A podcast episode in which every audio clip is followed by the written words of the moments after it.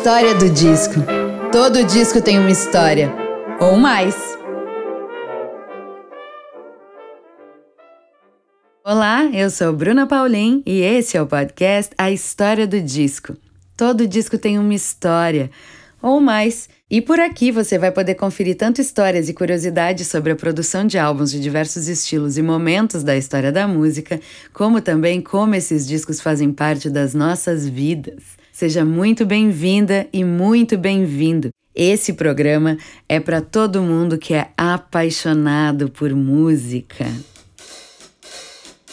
Você sabia que a partir de R$ reais por mês você pode fazer parte do nosso clube, que mantém o programa semanal e gratuito a todas as pessoas? Quem contribui para o financiamento contínuo de A História do Disco recebe novidades antes de todo mundo, ganha descontos, presentes e conteúdos exclusivos, participa de programas e concorre a sorteios super, super, super especiais, além de me ajudar muito a seguir em frente com o projeto. Então considere ser um apoiador ou apoiadora de A História do Disco, acesse apoia.se barra História do Disco.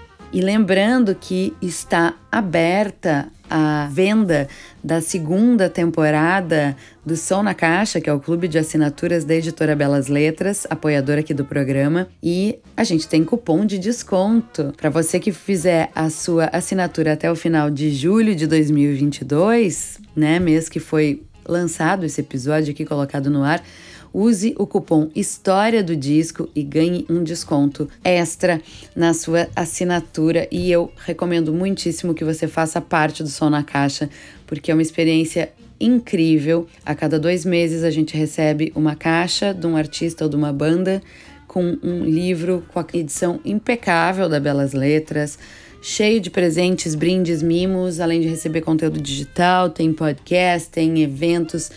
Esse mês, por exemplo, a gente está quase encerrando a primeira temporada do Som na Caixa 2021-2022, vamos dizer assim.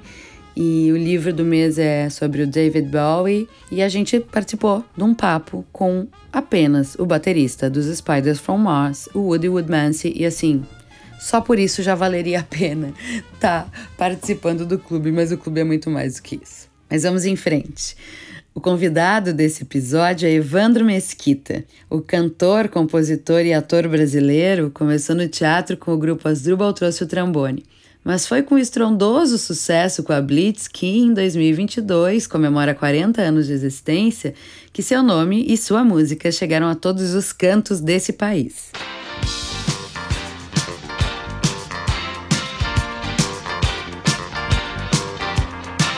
A história de Evandro, do Asdrubal e da Blitz se misturam com a história de um outro lugar muito especial para o Rio de Janeiro. Surgiu um espaço multicultural e democrático conhecido como Circo Voador. E naquele palco praiano nasceu a Blitz. Em julho daquele ano, a banda gravou o compacto Você Não Soube Me Amar, que em três meses vendeu 100 mil cópias e atingiu a marca de um milhão de discos vendidos, em plena crise da indústria fonográfica. A Blitz era inclassificável. Evandro e companhia arrombaram as portas do rock Brasil, mudando o panorama de todo o mercado fonográfico no país e massificando uma cultura jovem contemporânea brasileira. Atualmente, a Blitz circula pelo país celebrando suas quatro décadas de existência, lotando os locais por onde passa. E eu mesma acabei de assistir a banda aqui em Porto Alegre e foi lindo de ver o Araújo Viana, que é outro local importantíssimo para a história do nosso rock nacional, lotado e todo mundo cantando junto. Nesse papo, o Evandro abriu um pouco da sua discoteca, mostrou cantinhos do seu estúdio e falou de Sgt. Pepper's Lonely Hearts Club Band dos Beatles, que eu te convido depois de conferir aqui nesse papo delicioso com o Evandro, que você escute o nosso episódio especial desse disco que rolou nas comemorações dos 55 anos de lançamento da obra, que lá tem muita informação sobre o disco. Hoje a gente vai focar no papo com o Evandro mesmo, que tá uma delícia. E com vocês, a história do disco de Evandro Mesquita. Evandro Mesquita, muito bem-vindo à história do disco. Estou muito feliz de ter aqui. Que bom, muito obrigado. É um tema que eu gosto. Pois é, eu acho que sim, né? acho que a gente vai sim. ter bastante assunto. Evandro, Primeiro, muito feliz de ter topado participar do programa e muito feliz de recém ter te assistido. Então, assim, tá tudo muito vivo e fresco para a gente também falar sobre Blitz, apesar do nosso papo hoje não ser exatamente sobre um disco da Blitz, mas eu imagino que seja responsável por muitas coisas na tua vida essa escolha. Então, estou bem curiosa, inclusive, para a gente falar. Antes da gente entrar no disco, gosto sempre de perguntar sobre memórias musicais. Então, assim, uma lembrança muito antiga, uma história inusitada ou engraçada, um momento emocionante, uma epifania, de qualquer momento da tua vida que tu queira compartilhar com a gente. É, puxando assim pela memória, acho que ouvindo no rádio da ouvindo no rádio da babá das minhas irmãs, foi a primeira vez que eu ouvi assim é, o Rei do Gatilho com Moreira da Silva e, e, me chamou muita atenção porque era uma história engraçada, é, tinha efeitos sonoros, cavalo correndo, tiro, assobio, é, cach cachorro. Aí eu falei, caramba, uma história bem humorada, é, super bem interpretada pelo Moreira da Silva, assim, né? Aí eu, pô, adolescente, falei, caramba, isso pode, isso pode na música. Você pode rir com a música também, você pode usar esses recursos é, sonoros sem ser só os instrumentos para sublinhar a narrativa da, da canção e tal. Então isso me marcou muito também, junto com a, com a canção O Calhambeque, do Roberto Carlos, que também era uma história bem humorada, tinha uma, um papo. É, bem, vocês me desculpem, mas eu estou indo embora. Bye, bye. tinha essa, essa coisa e uma levada maneira, assim. Então, essas duas músicas me chamaram muita atenção. A minha família era muito musical, assim. Meu pai tocava violão clássico, minha mãe era fanática por Amália Rodrigues, ouvia fados, Ai, ouvia também Noel Rosa. então, a minha formação foi um pouco por aí, assim, sabe? Essa, esse mix de informações. É legal porque essa a música do Roberto tem uma quebra da quarta parede, né? Meio, meio teatro, assim. E aí a minha pergunta para ti é: na tua vida, o que, que veio primeiro? A música ou o teatro? Veio o teatro, porque, quer dizer, veio a música, eu tocava desde garoto, assim, de 14 anos, assim, com os primos no sítio, a gente descobrindo Beatles, Stones e tirando aquelas primeiras músicas. É, então a música veio, ainda não era nada assim. E, e quando eu fiquei maior assim, com 18, 19, é, a música que eu curtia, é, eu não ouvia no rádio, assim. E então eu fui fazer teatro. Eu vi uma peça que me marcou muito, assim, eu não, não queria nem ver, fui levado por uma as, amigas do colégio primeiras namoradinhas e tal, e a gente foi ver um, um musical. Eu falei, pô, vou ver musical, não quero e tal. Mas cheguei lá e vi Hair e fiquei chocado, assim, né, com aquela peça, com aquela energia, aquelas canções maravilhosas e, e é, uma banda enorme, aqueles atores, Armando Bogos, o Nuno Leal Maia, a Ivone Hoffman, é, a Sônia Braga, nua, todas as sessões. Então ali para mim era o paraíso, assim. E eu comecei, daí eu fui fazer um teste para um elenco que ia viajar de ré, eu e mais dois amigos do arpoador, assim. E a gente ia lá para a cidade fazer os testes no meio de um, um, um uma um pessoal que era muito diferente da gente, assim. Mas eu, esse pessoal da fila do teste, e a gente ia passando no, no canto, na dança, e era uma peça que, que até hoje ela é necessária, né? essa coisa do paz e amor, e, é, essa coisa do lúdico no real. É, então eu fui mordido assim por, por, essa, por essa peça que já era uma, que tinha essa energia musical de ópera rock e depois eu fiz o Hoje é Dia de Rock com 19 anos, a minha primeira peça que também com os mestres queridos, maravilhosos, Rubens Correia, Evandro Albuquerque e Klaus Viana. E era uma peça um mineiro, Zé Vicente, genial, genial até hoje, é, com Luiz Carlos Ripper mudando toda a arquitetura do teatro, né? É, era um palco italiano, mas só que ele, ele destruiu, aí fez uma arquibancada é, nos dois lados do teatro e uma passarela no meio, era como se fosse o público sentado à beira da estrada para ver aquela história passando assim. Então, essa foi é, muito demais. Até hoje é, é muito moderno, muito foda. E aí eu entrei nessa peça e depois fiz um personagem que era o Elvis Presley, era, é, na verdade, era um mecânico de moto, mas a garota via esse mecânico como se fosse o Elvis, que ela adorava o programa. Hoje é dia de rock, e Little Richard e Elvis Presley disputavam sempre na preferência do público. Era uma peça tão é, é rural, era de uma cidadezinha do interior de Minas, mas conversava assim com essa com essa música trazida por uns mochileiros estrangeiros.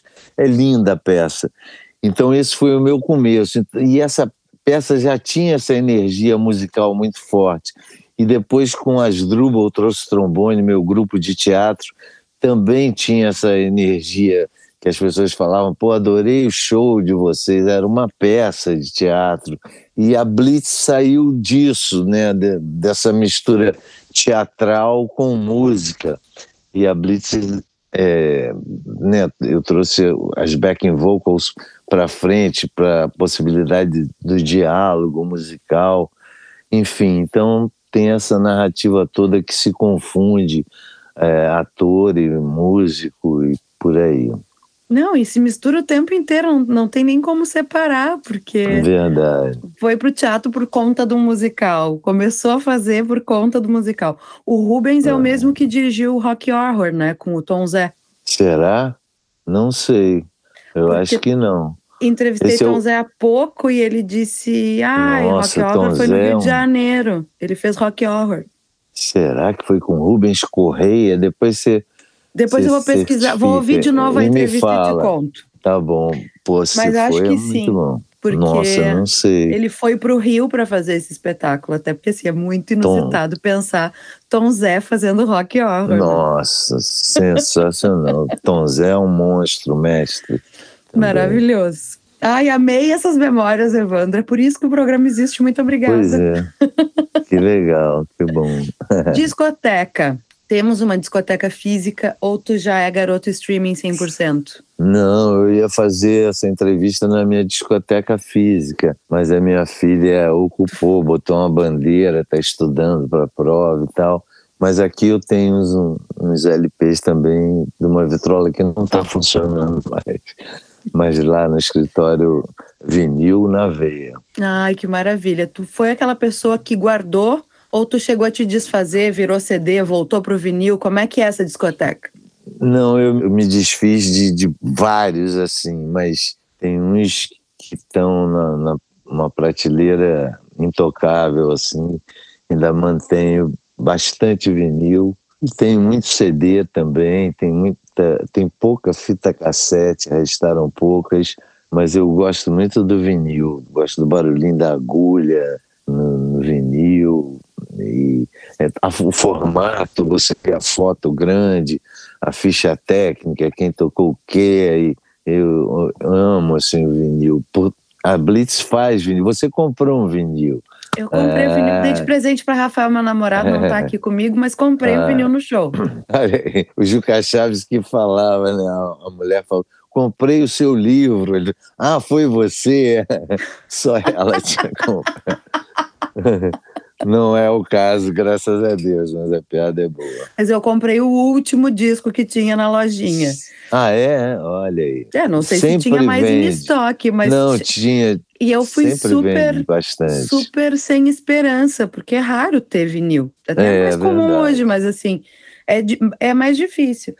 E eu, É. eu sou uma fãzona de lojinhas de, de show, assim, amo. E aí eu fui Legal. assim, ai, tomara. Na verdade, eu fui atrás daquela canga que vocês colocam em cena em algum momento. E eu Ah, achei a canga sim. muito sensacional. Eu Pensei, vinil não vai ter, mas aquela canga talvez tenha. Olha aí. E eu Puxa, e cheguei a e canga tinha o não disco. tinha. E a canga não. Mas eu fiquei muito feliz que tinha o disco, mesmo assim. Até porque Rafa brigou comigo, porque ele queria ter levado as aventuras um. E eu não deixei. Eu disse, ai, baby, a gente vai ficar carregando disco. E aí, quando chegou lá e tinha disco, ele viu, ah, tinha que ter os dois aqui para autografar. É, Mas deu tudo certo. que bom. Evandro, tu ainda compra discos ou tu tá satisfeito com a tua discoteca ou tu gosta de dar aquela folhadinha nas lojas? É, as lojas é que acabaram, né? Aqui no, no Rio tem uma track que é muito Amo. legal. Amo. Você Vou sempre conhece quando eu ela? vou pro Rio. Ah, legal. Então, eu às vezes faço um garimpo lá é, e tô, tô querendo voltar, tô com saudade de dar essa pesquisada assim bacana. Ali, é para mim, é uma das lojas mais bacanas do Brasil, assim, a Trax. É, a resiste, curadoria, né? o clima, o é atendimento, Sim. tudo, assim. Acho um, um luxo. Eu sou muito rata, eu vou em tudo que é canto que tem disco, eu me, eu me enfio. Mas a Trax Ah, realmente é um outro programa. E Verdade. toda vez, toda vez que eu vou pro Rio é obrigatória, uma passa- pelo menos uma passadinha lá para dar um oi pro Heitor. E eu É, curto legal. muito, porque sempre tem muita música africana, que eu adoro, música jamaicana e música francesa, que não é muito fácil de Uau, achar. E lá eu sempre, Verdade. sempre tem uns tesourinhos, assim. Pô, tem uma dupla francesa, não sei o nome delas, mas muito legal.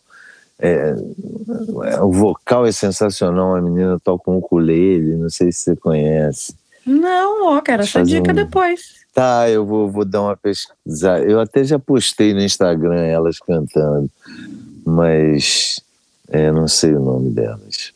Depois a gente descobre. Para isso temos a internet. Isso. No streaming, Evandro é um garoto shuffle ou é um garoto álbum? Ah, eu acho que dou uma cha- chafiada, mas adoro um álbum também. Mas gosto dessa, dessa agilidade e velocidade de pesquisa, de prazerosas. Assim. Ah, eu, eu, eu gosto também de, de brincar com todas as possibilidades do brinquedo. Eu acho que o legal da plataforma é a gente descobrir coisas novas, né? A pesquisa, novas pra gente, né? Não necessariamente novas no mundo, e poder criar a nossa narrativa. Se eu quero ouvir um Exatamente. álbum, eu vou curtir o disco mesmo, que eu acho é, que aí todo. é, é a concentração total, assim, né? Mas se é uma música ou outra, né, a gente É, dá aquela aquela chafiada. Evandro, o que que tem assim de pérolas da discoteca? Não necessariamente um disco que custou caro, tá? Ou raro, mas que são as tuas pérolas dessa discoteca, assim, que tu Ai, compartilhar. Caramba, e olha que eu levei para o escritório, estava aqui, mas eu tenho uns compactos assim que são pérolas maneiríssimas assim do Bob Dylan, do Gil também. Puxa, são lindos, umas capas tão legais. Então eu tenho essas relíquias assim do meu tempo de ginásio, do André Moroá, é em 45, sabe aquele Uau. que tem um buraco enorme.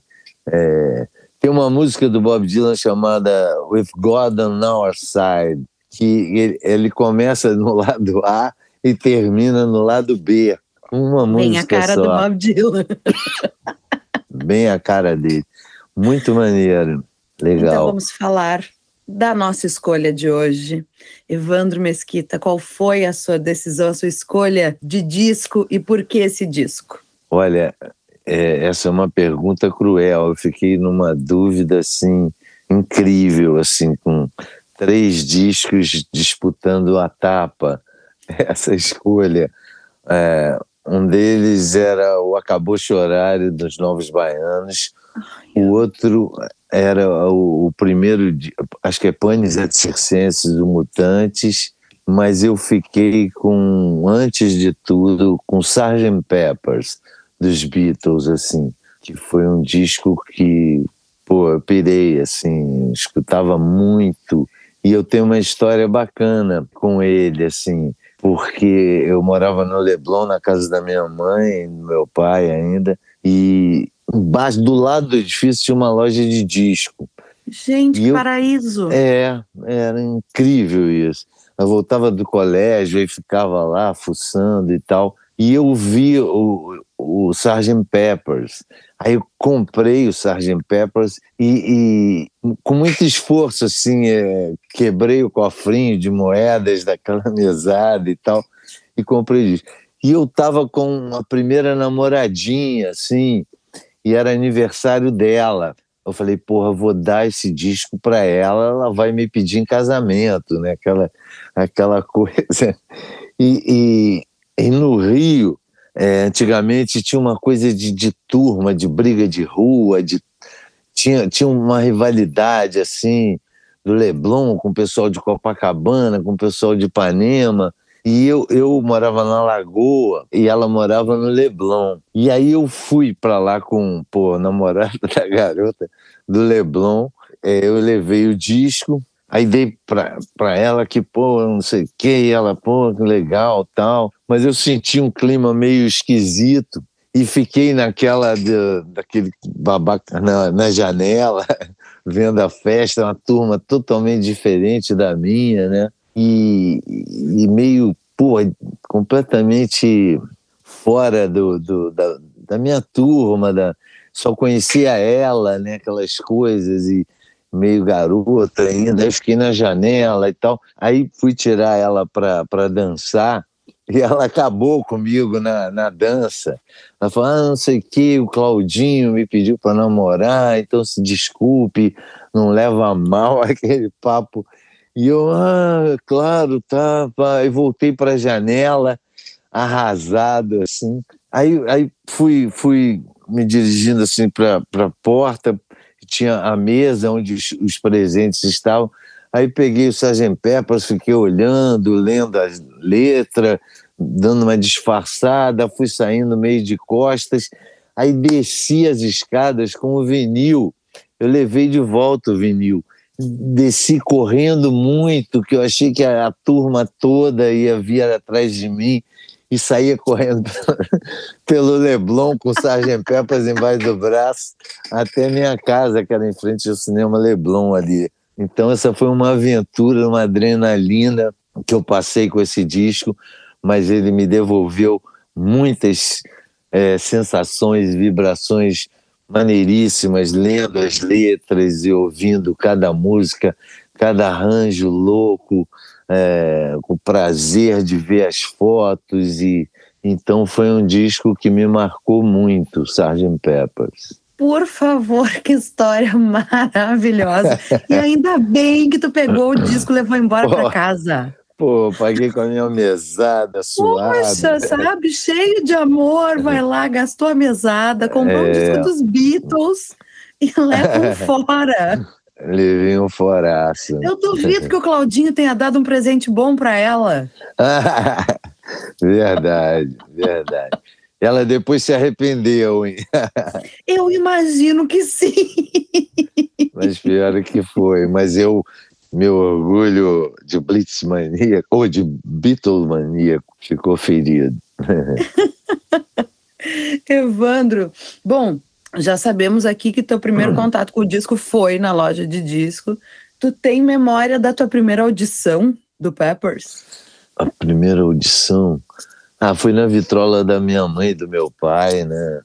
É, em alto volume e ouvindo muito. É, em casa, assim, chegava da escola e ouvia pra caramba, sonhava com aquelas músicas, é, imaginando eles tocando e é, por aí, assim. Eu me lembro muito quando eu ouvia a primeira vez um headphone, assim, foi numa loja em Copacabana, é, acho que foi na Modern Sound, uma loja que tinha uns discos maneiríssimos também não sei se foi lá, não, não foi lá, não, foi perto do Roxy ali, que eu botei um headphone e ouvi aquele Four-Way Streets do Crosby, Stills and Nash Young, sabe aquele disco?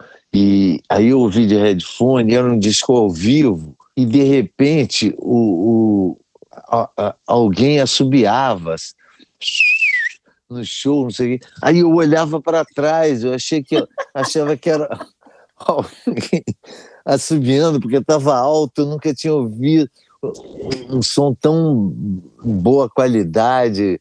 É, não sei porque eu falei isso, mas é, eu me lembro muito desse assobio, né? Porque no, no headphone. Elas marcam a gente, né? Assim, é uma, é uma é. imersão. Há pouco tempo, agora dia 1 de junho, o Sgt. Peppers fez 55 anos de lançamento e a gente fez um episódio oh. especial do programa. Que Eu legal. entrevistar uma, duas pessoas, mas dessa vez a gente fez uma coisa diferente. E a gente gravou num dos apoiadores aqui do programa, que é o Audio Porto, que é um estúdio muito, muito bacana que tem aqui em Porto Alegre. Que a próxima vez que tu vier, a gente vai combinar de tu ir lá conhecer, porque é muito incrível, tu vai amar. E a gente fez uma audição do disco depois da gravação do programa. Tinha um pouquinho, tinha plateia, né? E aí a gente convidou a plateia para fazer a audição do disco e foi uma experiência assim transcendental. Primeiro porque foi outro álbum que a gente ouviu ali. A gente pegou uma prensagem de 2017, essa que o filho do George Martin fez a mix. Nossa, então, né, remasterizou um vinil tinindo, remasterizado. Nossa, pesadinho. eu quero esse disco. É fácil de achar, 180 gramas, né? 180 gramas, tudo que tem direito. É de 2017. É a prensagem que você vai achar nova para comprar hoje. Ah, que legal. Tem online. Bom Não saber. sei se o Heitor tem lá na Trax, mas tem online bem fácil. Ah, boa ideia. E aí, claro, né, numa sala de áudio imersivo absurdo do estúdio, foi uma Nossa. experiência assim foi outra coisa. Eu, foi uma outra vivência, uma Nossa. outra experiência. Mas é isso, é. o ouvir não. É, foi. Não precisou de droga nenhuma para viajar, assim. É. E, e é uma loucura, porque a gente muda a atenção e muda a fruição da obra e o fone ou ouvir o disco concentrado.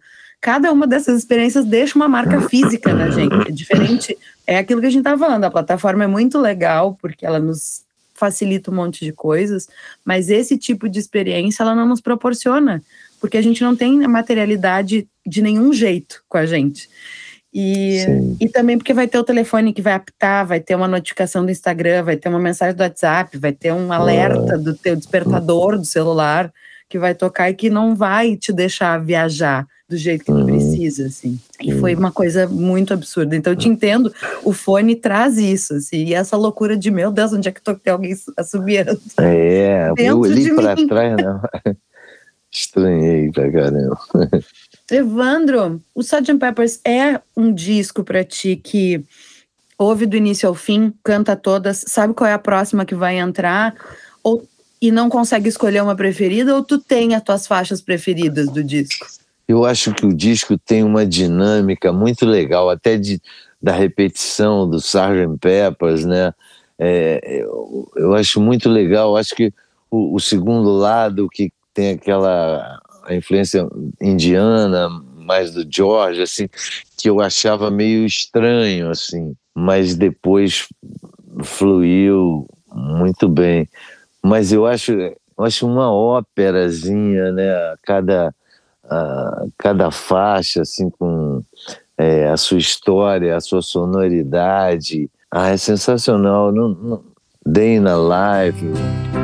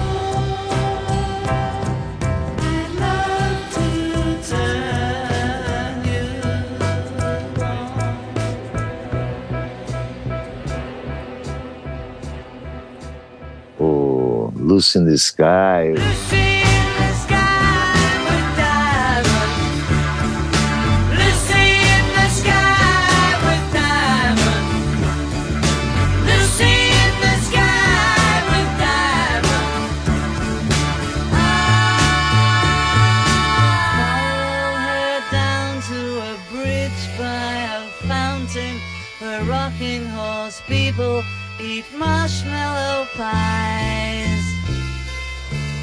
Everyone smiles as you drift past the flowers that grow so incredibly high.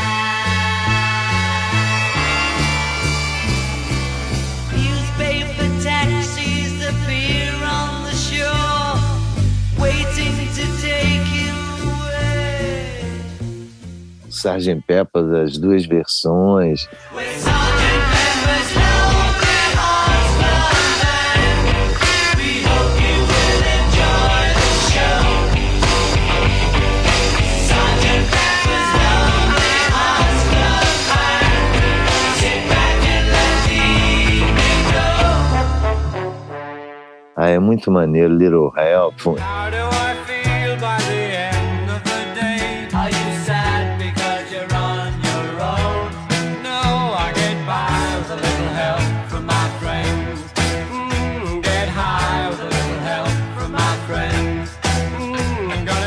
A little help from my friends. Aí essa curiosidade do, do Ringo cantando, né? Acho que foi. Ah, não, ele já tinha cantado antes também.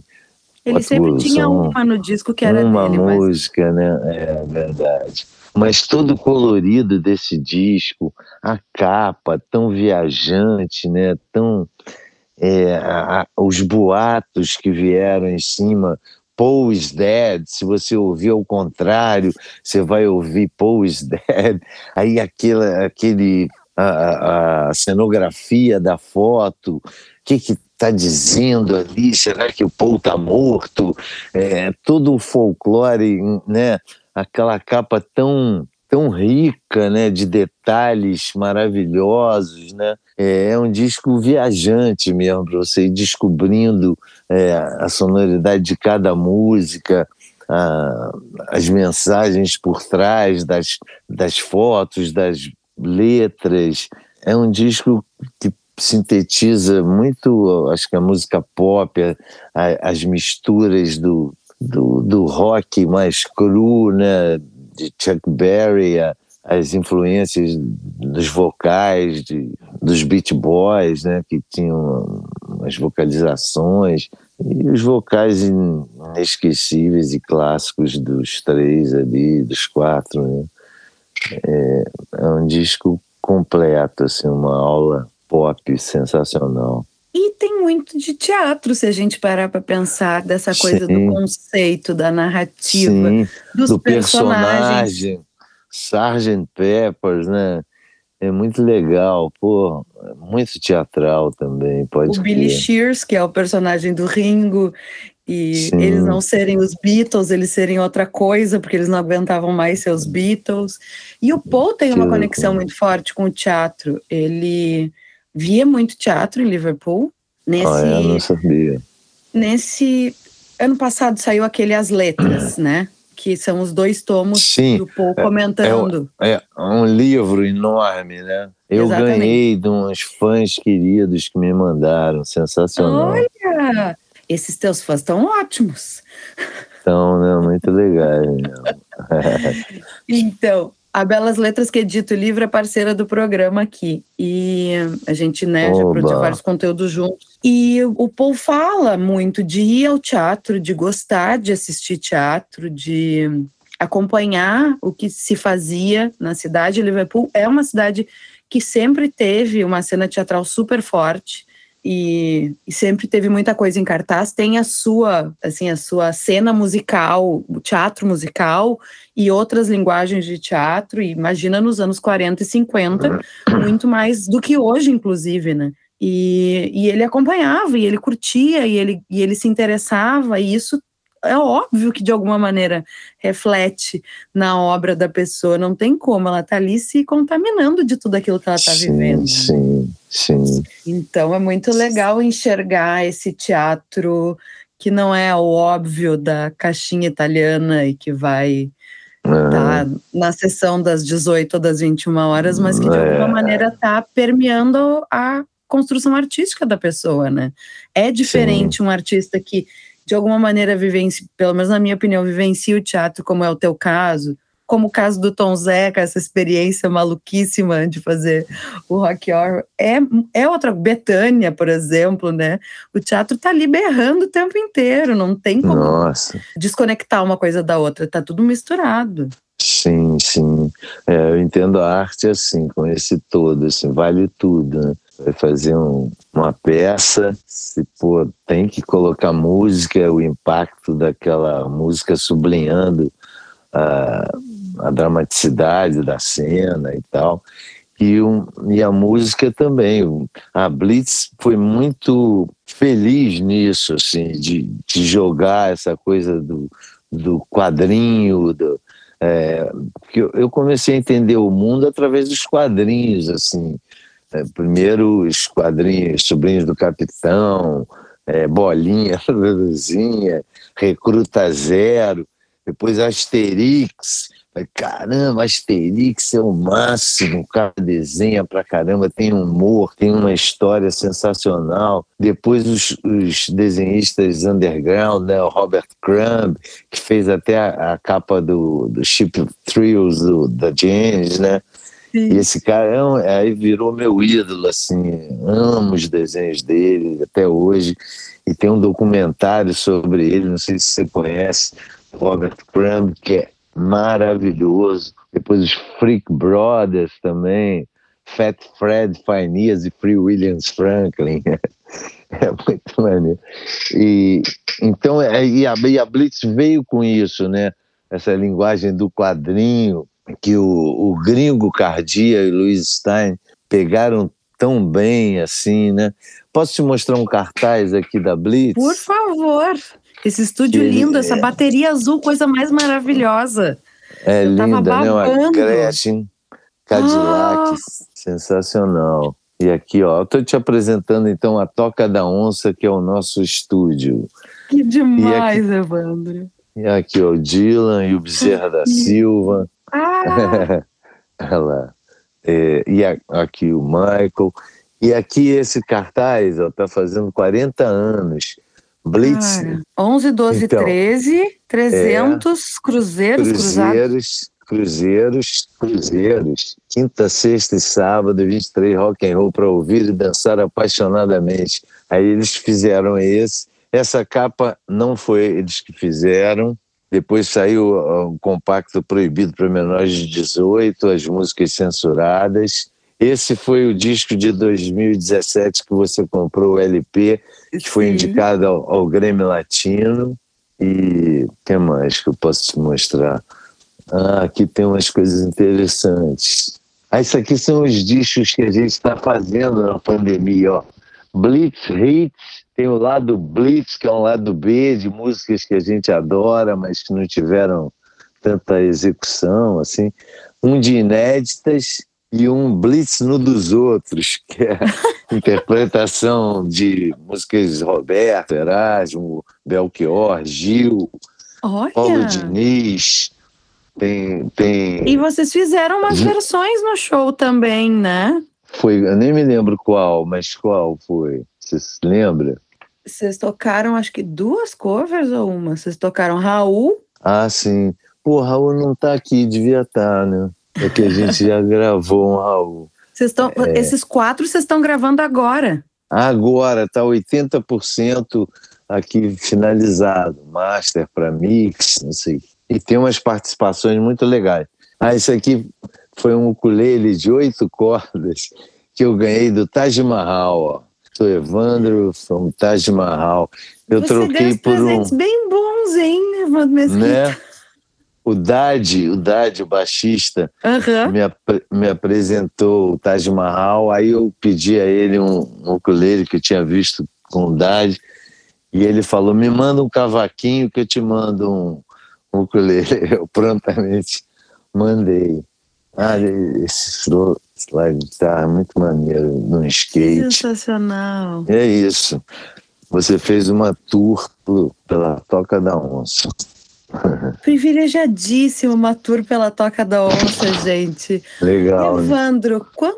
muito, demais. E esse pôster dos, esse pôster dos shows, nossa, assim, ó. A minha pergunta para ti é quando vem esse desejo de construir a. Blitz e esse Ah. penso de trazer a referência dos quadrinhos, de ter, obviamente, a questão da performance muito importante para ti e todas essas tuas referências, assim. Tu imaginava que tu ia celebrar 40 anos de banda? Não. Tu achava que ia ser um projeto como Não, outros que iam, que iam passar.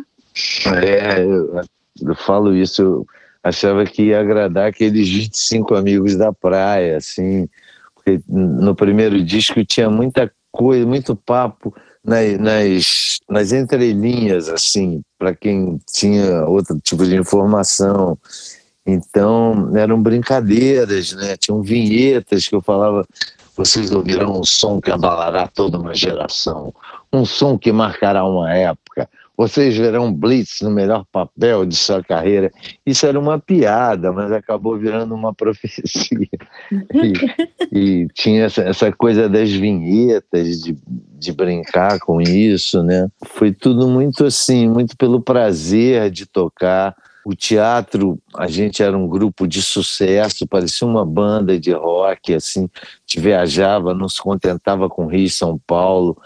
Porto Alegre tem uma importância fundamental, assim, na vida da, do, do Asdrubal e na minha, assim, foi, a gente saiu do Rio, fomos para Porto Alegre e fizemos aí no Teatro Presidente, um teatro de mil lugares. Aí eram três apresentações. Na primeira tinha umas 400 pessoas, assim. É, na segunda, 800. E na terceira, fila na porta, esgotado e tal. E, e o público de Porto Alegre, eh, eu me lembro da primeira, primeira sessão, a gente mandava as piadas que aqui no Rio as pessoas reagiam imediatamente e lá era um silêncio que a gente nos bastidores comentava caramba acho que eles estão odiando cara não, não tá dando certo nenhuma piada tá rolando. Aí depois no final do espetáculo foi uma ovação assim emocionante. O público de Porto Alegre estava entendendo o espetáculo de uma outra maneira, porque tinha uma, uma, uma coisa muito dramática também na peça.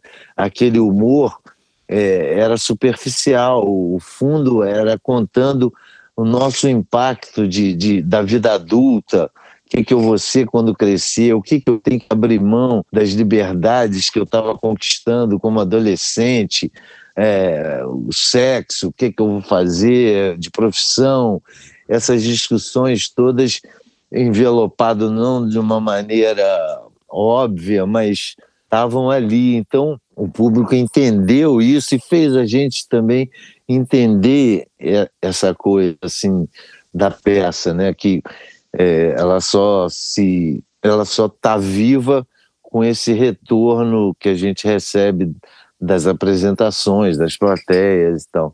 Então Porto Alegre teve essa essa força muito forte e a gente saiu se achando os Beatles, assim, sabe? A gente, caramba, porra, tava duas combis. e a gente foi para Santa Maria e dançamos lá. A gente foi preso em Santa Maria, depois desse sucesso todo, assim. Gente. Dia 7 de setembro a gente foi preso em Santa Maria. Maria. Mas essa é outra história. Mas essa história é ótima. é ótima. É. Gente do céu. E querendo ou não, a vinda do Asdrubal para Porto Alegre, sem dúvida nenhuma, foi crucial para o surgimento do Bailei na Curva, que é aqui um clássico do sim, teatro. Sim, sim. as meninas e os meninos bailei, dancei na curva, né? Bailei. Bailei na curva. Então, sensacional, foi muito legal isso. Sem dúvida nenhuma, não existiria Bailei se as Druba não tivesse vindo até aqui. E é o, o público aqui tem isso, assim, dessa dessa inicial timidez ou concentração antes de, de reagir. E isso do teatro, assim, ah, um dia tá um número e aí vai aumentando e aí no último dia tem fila e as pessoas querem, ficam loucas para fora, acontece até hoje. É muito Cara, louco.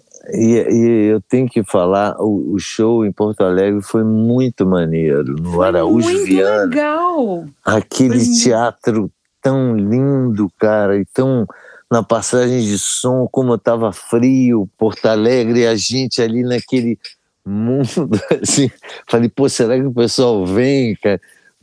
Aí, pô, tinha uns otimistas e outros nem tanto, não vem, o pessoal vem agasalhado, mas vem. E a gente tinha feito um show na véspera em Nova Petrópolis, que estava muito frio, assim, carioca Aí devia tá sente frio muito mesmo. frio. é, mas o show foi tão emocionante assim para a gente também foi foi muito importante essa essa volta essa passagem por Porto Alegre sempre é né porque tem uma coisa musical também muito forte Porto Alegre às vezes fica em Porto Alegre mas às vezes sai também mas é um cenário muito forte independente que eu respeito muito Foi muito, muito bacana, assim. Eu também tava assim, Foi. será que vai estar tão cheio? Porque as pessoas são meio de açúcar aqui, viu?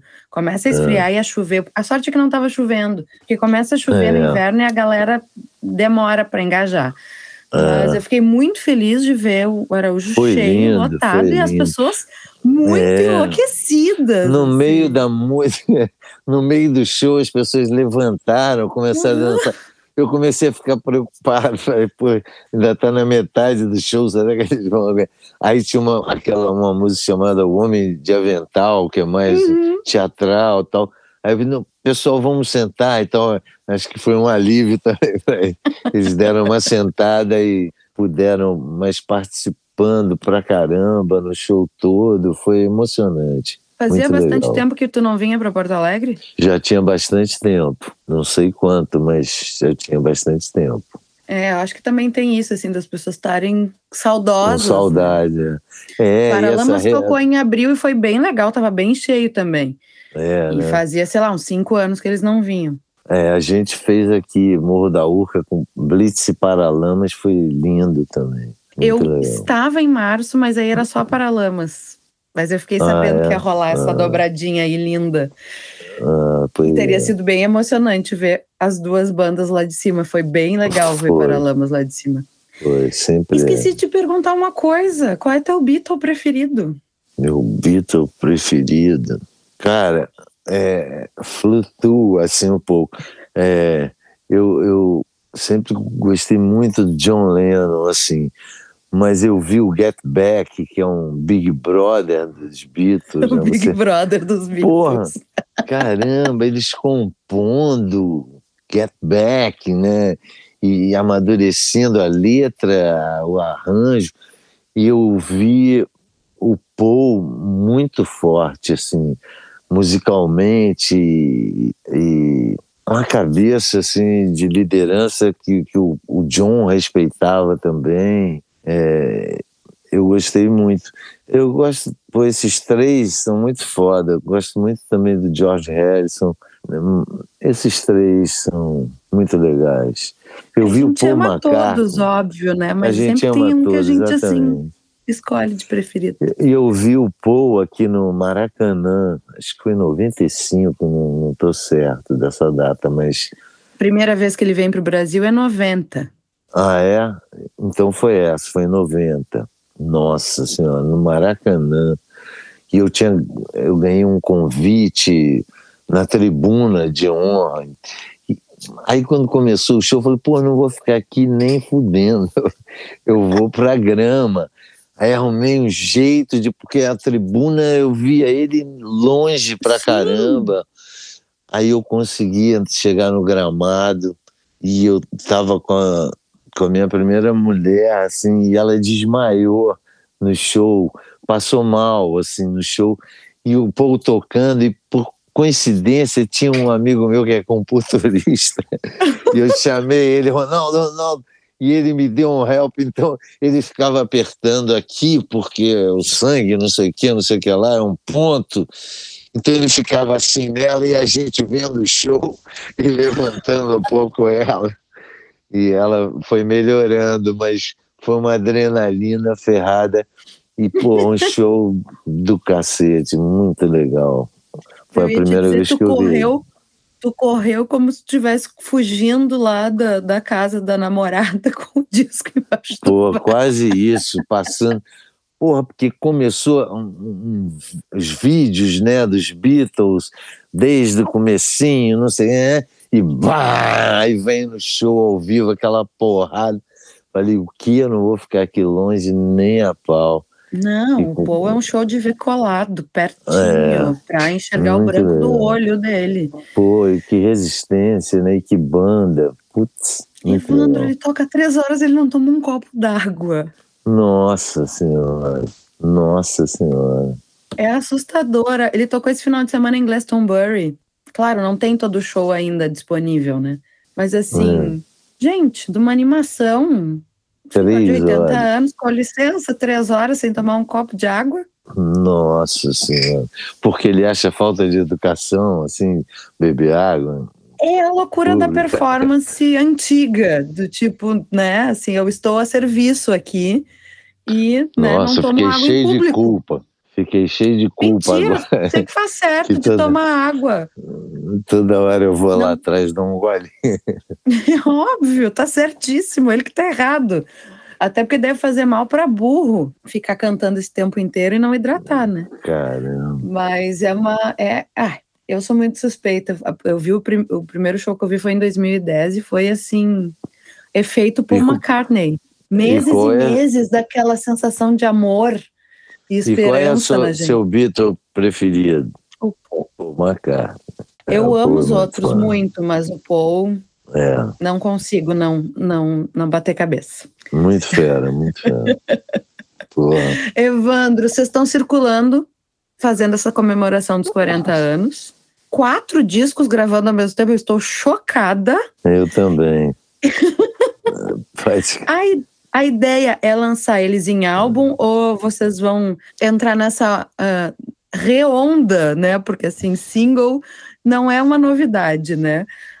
A gente, a gente sabe É. que por muito tempo o mercado foi pautado nesse sistema. O disco não tinha a relevância artística que a gente enxerga hoje. Ah, mas nessa tendência está vindo assim com muita força por conta, inclusive, dessa luta com o algoritmo das redes, né? E muita gente Sim. abriu mão totalmente da obra fechada e está lançando single e, e era isso. Vocês vão lançar de que maneira esses discos? De todas as maneiras. De todas que der. É, a gente está lançando já assim por, no, na Spotify, essas coisas, Deezer, e é, já lançamos algumas músicas, tem uma música chamada Saquarema, que está muito legal, que a Ah, gente essa você lançou. tocou no show. Toquei, tocamos no show. É muito bonita. É muito legal. É uma história muito real, assim, da gente descobrindo o mundo, descobrindo a música, descobrindo a possibilidade de fazer a música, compor. Então, é uma cidade é, onde as informações rolavam, né, forte. E, enfim, aí essa música conta essa história. E já lançamos outras também, é, Grilado, Lírio, é, mas a gente gosta muito do formato do disco, então a gente vai lançar os discos. Primeiro acho que vai ser o, esse Blitz Hits e o de Inéditas, que é apelidado de Supernova. Esses estão para serem lançados em primeiro, assim. E, mas é sempre é, uma coisa meio viva, né? Opiniões do escritório, da One RPM, que a gente é associado, então cada dia a gente está lançando uma música. Vamos lançar uma agora chamada Terror na Vizinhança, uma parceria com João Suplicy, com uma participação da banda na gaveta uma, uma banda de, de metais muito forte. Tá bem legal essa música também. Também uma história meio autobiográfica. Terror da vizinhança, Evandro Mesquita. É, é, mas mais ficção, mas com uns, uns pedacinhos de verdade. Que diferença tu sente nesses 40 anos na feitura da música? Assim, o que que hoje é mais fácil e prazeroso do que era 40 anos atrás? O Nossa, que, que tu mudou sente muito. falta? Ah, mudou muito, né? Tudo, assim. O estúdio que a gente gravava era uma coisa meio da NASA, assim, né? Aquela mesa que veio da Inglaterra, que os Beatles usaram aquela mesa.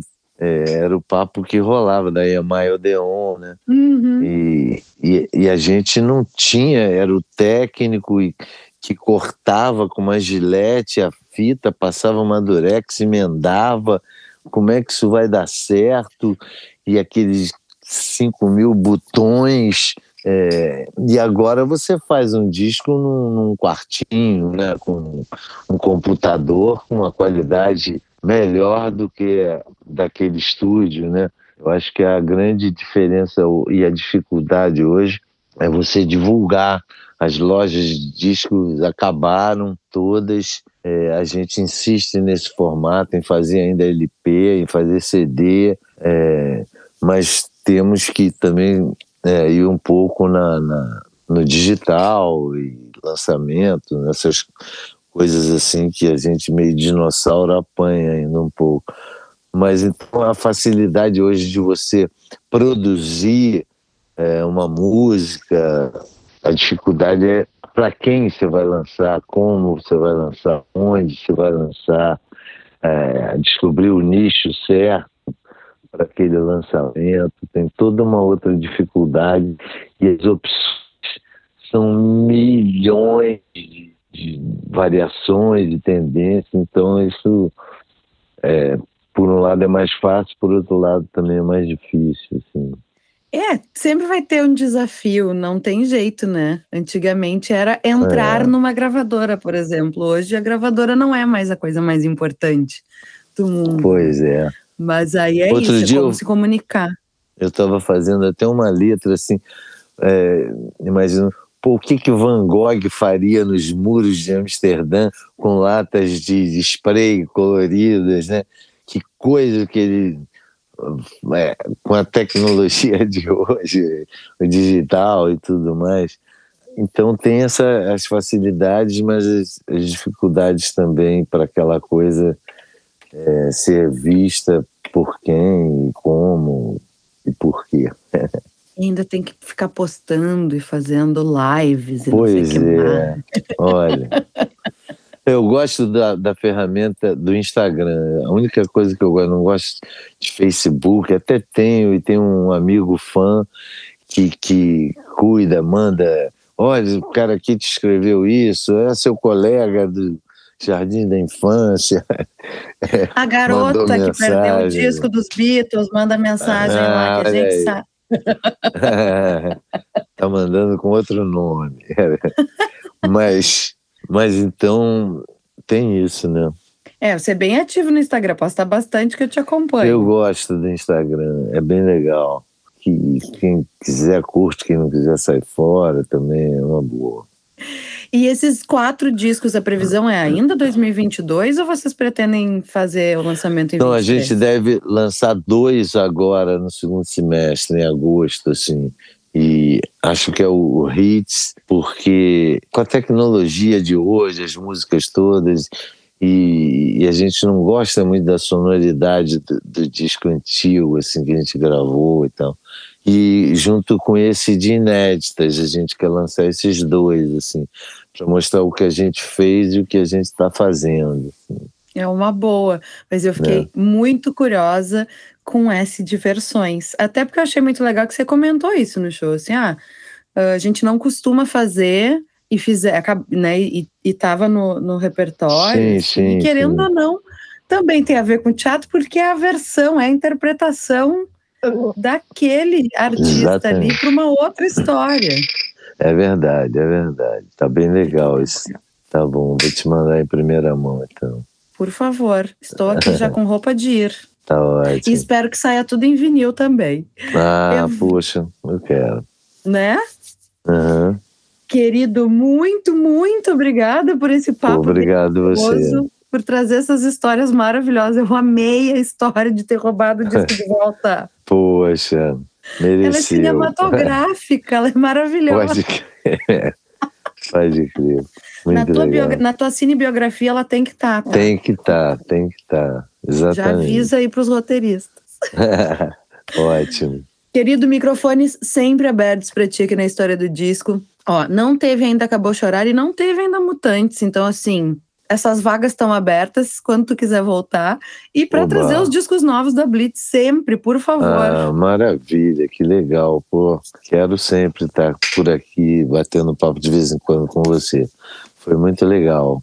Adorei. Muito, muito obrigada. Fechado. Até a próxima. Um beijo, brigadão. Tchau, Beijo. tchau.